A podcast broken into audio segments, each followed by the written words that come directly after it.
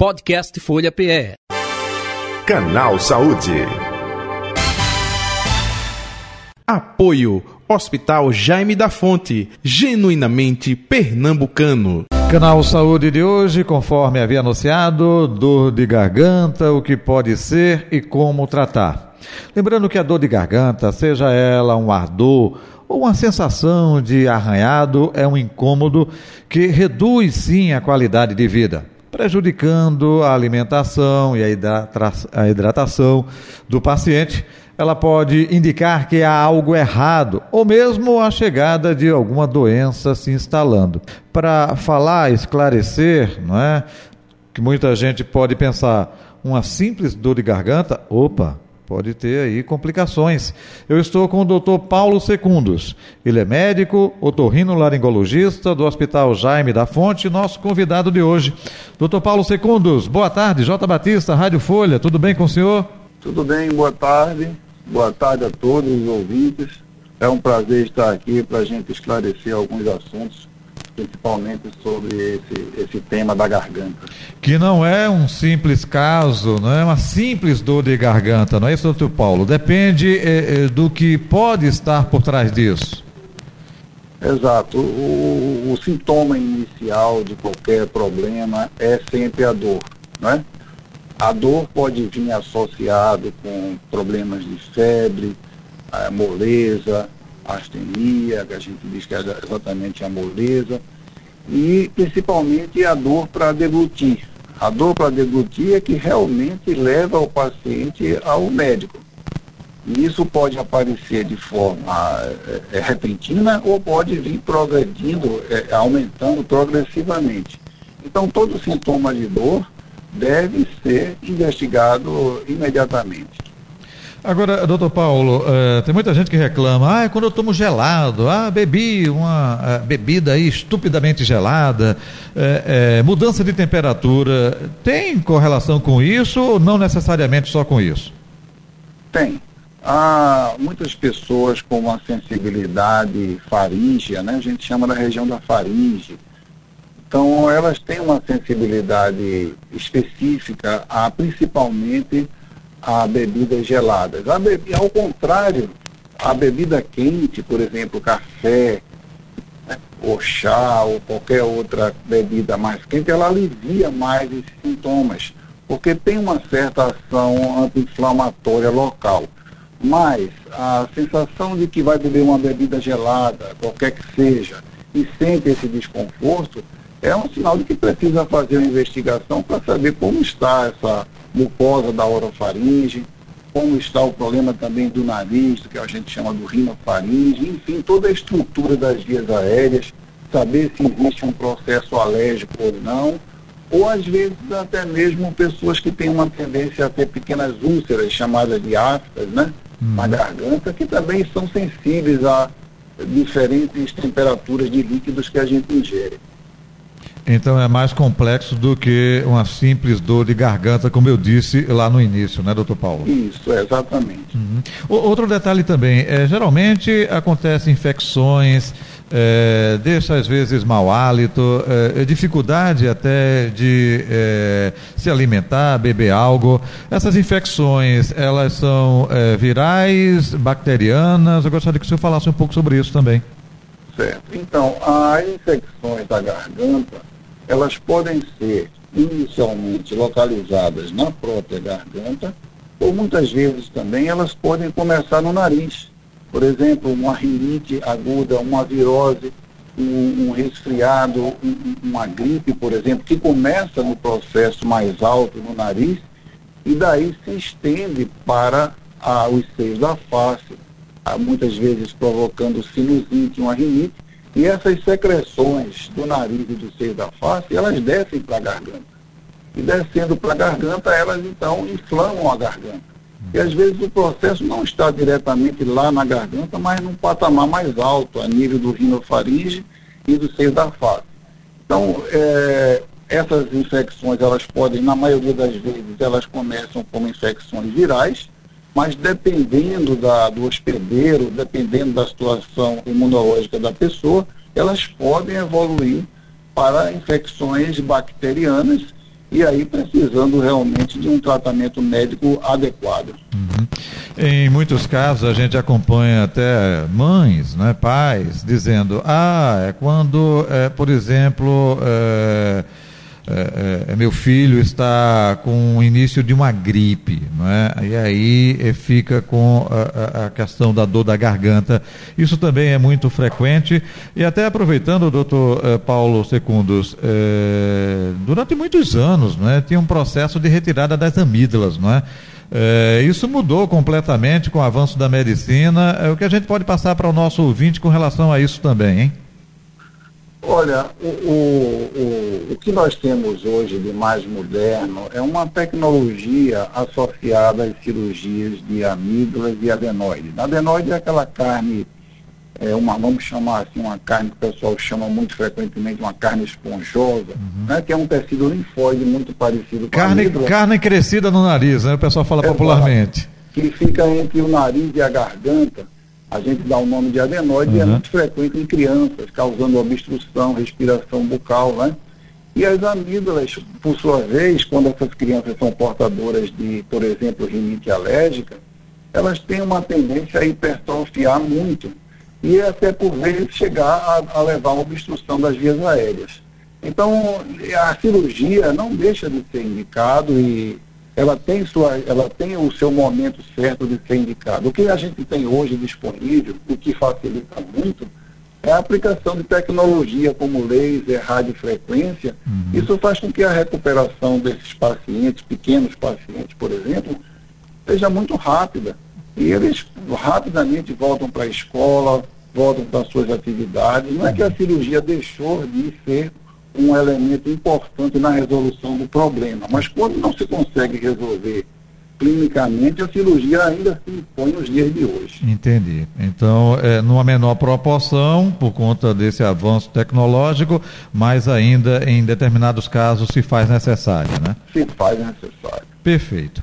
É, é, eu falei agora de gripe, né, que os pais reclamam muito, não é, e correlacionam aí com a dor da garganta da garotada. É, é só gripe, não necessariamente, que outras doenças, não é, estão também associadas a essa dor na garganta, doutor Paulo? É o que, o que nós temos de principal hoje e mais frequente, né, a, a, a, associado e que pode fazer o diagnóstico diferencial com gripe são as rinites alérgicas. Hum. Nós temos a rinite alérgica, a sinusite alérgica, a faringite alérgica, né? Algumas vezes até mesmo refluxo gastroesofágico que pode acontecer também em crianças. Então, todos esses processos levam a, a essa questão de ardência na garganta. Então, cabe ao médico, pela história do paciente, o exame físico, diferenciar se realmente é um caso viral, se é um caso alérgico, porque o tratamento será diferente em cada caso. Entendi. Aí vai muito é, é, do paciente, se tem outras doenças também correlacionadas, é um pouco disso, não é, doutor Paulo? Exatamente. Então, o, o, quando o paciente vem para o consultório, a gente faz todo um histórico é, como é que as condições da casa, da residência, o histórico passado dele de alergias respiratórias, o passado de alergia da família, porque a, a rinite alérgica é uma herança, né? E ela é a base para muitas inflamações da garganta, do nariz, do seio da face. Então, o processo alérgico sempre tem que ser investigado e ele é tão prevalente, tão frequente, como também as, as, as doenças virais. Então, as doenças virais, elas são sazonais, elas têm um aspecto onde tem maior incidência, mas a rinite alérgica não, ela acontece durante o ano todo. Então, esse diagnóstico diferencial é importante porque o tratamento vai ser diferente em cada caso. Perfeito. Estamos conversando com o Dr. Paulo Secundos, ele é médico otorrino-laringologista do Hospital Jaime da Fonte, o nosso convidado de hoje, o nosso tema, dor de garganta, o que pode ser feito e como tratar. Como tratar, eu é, é, é, escuto de ouvintes do dia a dia, o senhor, claro, no seu consultório deve acompanhar o que tem de solução. Ah, coloca limão, faz gargarejo disso, faz gargarejo daquilo outro. Isso aqui alivia a dor, isso aqui ameniza, chupa pastilha. Doutor Paulo, o que a gente pode passar efetivamente de como tratar uma dor de garganta, hein? Então, A dor de garganta, ela pode ser realmente um simples processo inflamatório, não infeccioso, e nesse caso não há necessidade do uso de antibióticos, por exemplo. Então, muitas vezes, o uso de apenas anti-inflamatórios, analgésicos e até mesmo gargarejo, os gargarejos são importantes desde que se usem sempre água morna. Né? Eu, por exemplo, gosto muito de prescrever para os meus pacientes o uso de bicarbonato de sódio, hum. porque uma simples dorzinha de garganta que você está sentindo ali, mas não está te deixando mole, não está te atrapalhando muito, e você pode resolver facilmente com um gargarejo. Então, um gargarejo com bicarbonato de sódio e água morna é fantástico, porque você faz aquele gargarejo e a dor passa na hora. Uhum. É incrível isso, não é?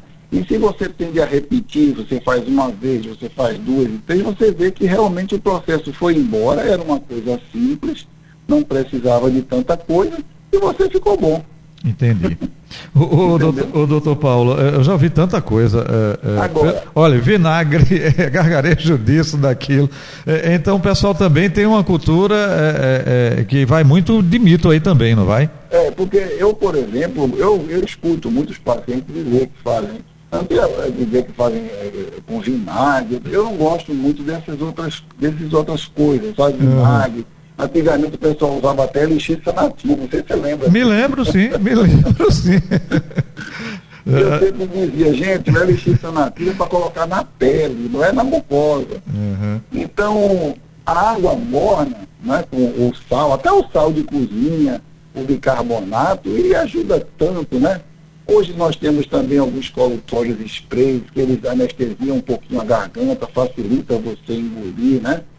Isso a gente está falando sobre processos simples, processos uhum. virais, processos de um alérgico ali que não vai demorar muito, né? A gente não está falando aqui realmente de processos mais pesados, né? Uhum. Processos de, de, de, de, uma infecção que precisa de antibióticos, que dê febre, claro. moleza, né? Claro. Então, coisas mais simples do dia a dia, sempre. A gente até vai dormir com, vai dormir bem e o nariz entope durante a noite, você fica com a boca aberta, respirando, recebendo tudo aquele, e aí acorda com a garganta ardendo. Uhum. E você tem de trabalhar, tem de ir para a escola, tem de sair, o que, é que eu vou fazer? Eu vou fazer um gargarejo. Uhum. Perfeito. Doutor Paulo, outro detalhe também é para manter uma é, boa saúde né, é, na garganta, enfim, é, é importante o quê? É, líquido, é, hidratar, é, cuidado quando usar a voz, que recomendações o senhor passa é, para o nosso ouvinte, de maneira geral, esse cuidado aí com o nosso é, trato vocal, né? É, o, o, problema da voz já é um pouquinho mais a nível de laringe. Né? É uhum. É claro que os processos inflamatórios da faringe, onde estão as amígdalas, a parede posterior da faringe, eles podem se estender para a laringe. Porque geralmente a pessoa, às vezes, quando tem essa dor de garganta, fica rouco, perde a voz, né? Sim, exato. Pode acontecer porque esses processos, eles podem se estender para a região da laringe, hum. que é onde está o nosso órgão fonador. Entendi. Responsável pela a voz fundamental, tá ali. Então, é, o repouso vocal, a hidratação, como você falou, a lavagem nasal, né, o uso de soro spray nasal e principalmente o repouso vocal, sendo um processo simples, faz com que a voz recupere mais rapidamente. Entendi. Então tem essa é, é, dica também é, que faz parte do dia a dia de cada pessoa, né, doutor Paulo? É, principalmente pessoas que trabalham com a voz, né? Uhum. É o caso de vocês, por exemplo, locutores, professores, né? é, professores. que precisam professores e que usam muito a voz, não, não pode ficar sem, sem falar muito tempo. Então, nesse caso, a hidratação, né? um repousozinho temporário para poder recuperar mais rápido, é, é fundamental. Perfeito. Doutor eh, Paulo, estamos chegando ao final aqui do Canal Saúde. É, mais algum detalhe que o senhor gostaria de acrescentar para o nosso ouvinte que a gente não abordou? Fique à vontade. É, você, no começo da, da entrevista, você falou sobre alguma coisa sobre o câncer, né? É, é, foi com, a gente estava com é, uma matéria falando do aumento de câncer, não foi específico de garganta, foi câncer de maneira geral entre os jovens. Ah, sim. Uhum. Mas aproveitando, se quiser pontuar, fique à vontade também. Existe muita é. frequência de câncer de garganta? A gente tem de levar em consideração a, na garganta, principalmente entre jovens, né? A questão do, do cigarro, do fumo, e a questão também da, do álcool e da má higiene bucal. Esses três elementos, eles são fundamentais quando a pessoa já tem uma certa tendência genética, vamos dizer assim, uhum. para desenvolver alguma lesão é, na mucosa dessa região da boca, da garganta. Entendi. Esses fatores de risco a gente deve é, é, eliminar o máximo que possível. Você viu mais recentemente aqueles tipos de cigarro eletrônicos, isso, né? Isso, perfeito. Que foram proibidos e eles estavam relacionados também com câncer de faringe e laringe. Então, o que a gente deve deixar para os nossos jovens é esse risco, né? Que é, que essa, é, é, esses fatores de risco como o fumo, o álcool, a, a má higiene bucal, né? A higiene bucal hoje é considerada fundamental para evitar certas doenças da, da faringe da laringe. Então, é, eu aproveitei esse ganchozinho que você estava falando sobre isso no começo, Pra, e outra coisa, que qualquer dor na garganta, uhum. né, ela deve ser investigada também por essa possibilidade. Né, não só em jovens, é, como também em idosos.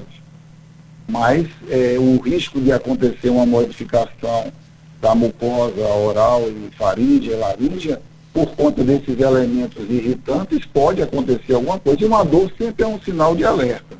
Então é ir para o médico otorrinolaringologista, fazer um exame completo e ver, ficar, ver se a mucosa, toda a estrutura anatômica está tudo normal, como é que está a situação, e resolver o mais é, início possível. Ok. Doutor eh, Paulo, eh, não poderia passar eh, batido no dia de hoje. Hoje é 18 de outubro, dia do médico. Então, parabéns pela sua profissão e eu parabenizando. Estou parabenizando um monte de médicos profissionais, né, seja qual for a especialidade.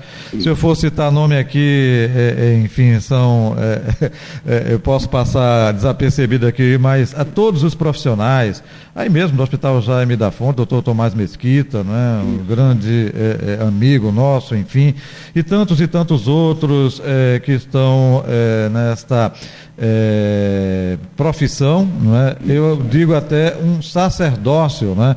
que é trabalhar como é, médico, é, a, a, medicina. Então, parabéns, viu? É, para o senhor, para todos aí do Hospital Jaime da Fonte, todos os médicos de maneira em geral. Parabéns pelo seu dia. Muito obrigado agradecemos e estamos à disposição de vocês. Sempre que precisarem, podem contar conosco. Onde encontrá-lo? Nas redes sociais ou o próprio telefone? Fique à vontade, doutor Paulo. Olha, nós atendemos aqui, tanto no Jaime da Fonte, né, através do telefone central do Jaime da Fonte, e também no, em Boa Viagem, no antigo Hospital Alfa, através do telefone 21 29 15 07. por esse telefone, tanto você marca, a pessoa pode marcar para Boa Viagem, como para o Jaime da Fonte. 21 29 15 07? Exato. Perfeito. Um abraço, doutor Paulo, tudo de bom. Forte abraço. Idem. Muito Conver... obrigado e uma boa tarde. Idem. Conversei com o doutor Paulo Secundos, médico otorrino laringologista. Ele é médico do Hospital Jaime da Fonte, nosso convidado de hoje do Canal Saúde. Podcast Folha PE. Canal Saúde. Apoio Hospital Jaime da Fonte, genuinamente pernambucano.